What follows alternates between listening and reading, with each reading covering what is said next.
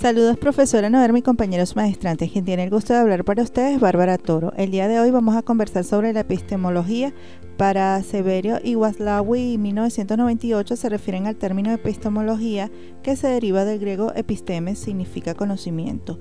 Es una rama de la filosofía encargada de todos los elementos para la adquisición de conocimiento, investiga los fundamentos, límites, métodos y validez del mismo. Estudia la investigación científica y su producto, orientando cuál es la naturaleza de la relación entre quien conoce o busca conocer y lo que puede ser conocido. No se limita solo a conocer teorías de diversos autores, sino a comprender cuáles son las condiciones y procedimientos que hacen posible que un autor realice una propuesta. Es una disciplina relacionada con la reflexión y con la exploración de nuevas maneras de percibir e interpretar las cosas. En la búsqueda de ese conocimiento existen cuatro escuelas epistemológicas que plantean su posición en cuanto al origen del conocimiento. La primera, el racionalismo, fundamenta el conocimiento en la razón y solo es realmente tal cuando posee necesidad lógica y validez universal. 2. El empirismo. Basa la única causa del conocimiento humano en la experiencia. No existe ningún tipo de conocimiento innato. La tercera, la fenomenología. Parece replantear los principios del empirismo donde el observador no es un ente pasivo, ahora es parte del objeto del estudio y la vivencia de este es parte del proceso de comprensión del fenómeno. La cuarta, la hermenéutica es el acceso al conocimiento a través del estudio con el propósito de comprender su significado, sentido y pretende recuperar el juicio reflexivo como forma de conocer.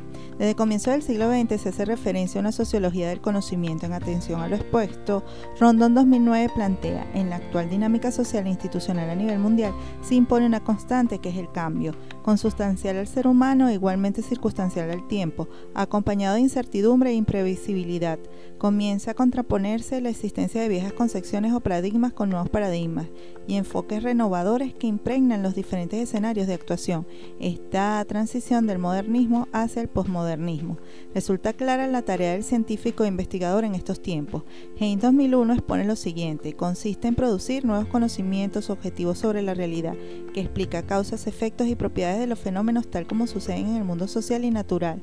Esto nos lleva a la reflexión de apreciar la epistemología como una forma de ver el conocimiento científico unido a la vida cotidiana del sujeto, donde el investigador desea dar sus explicaciones o comprensiones al margen de la vida, apoyar sus postulados a través de planteamientos sistemáticos y coherentes teniendo como principio la racionalidad, el asombro, el deseo de descubrir y hacer el hecho fenómeno en acción.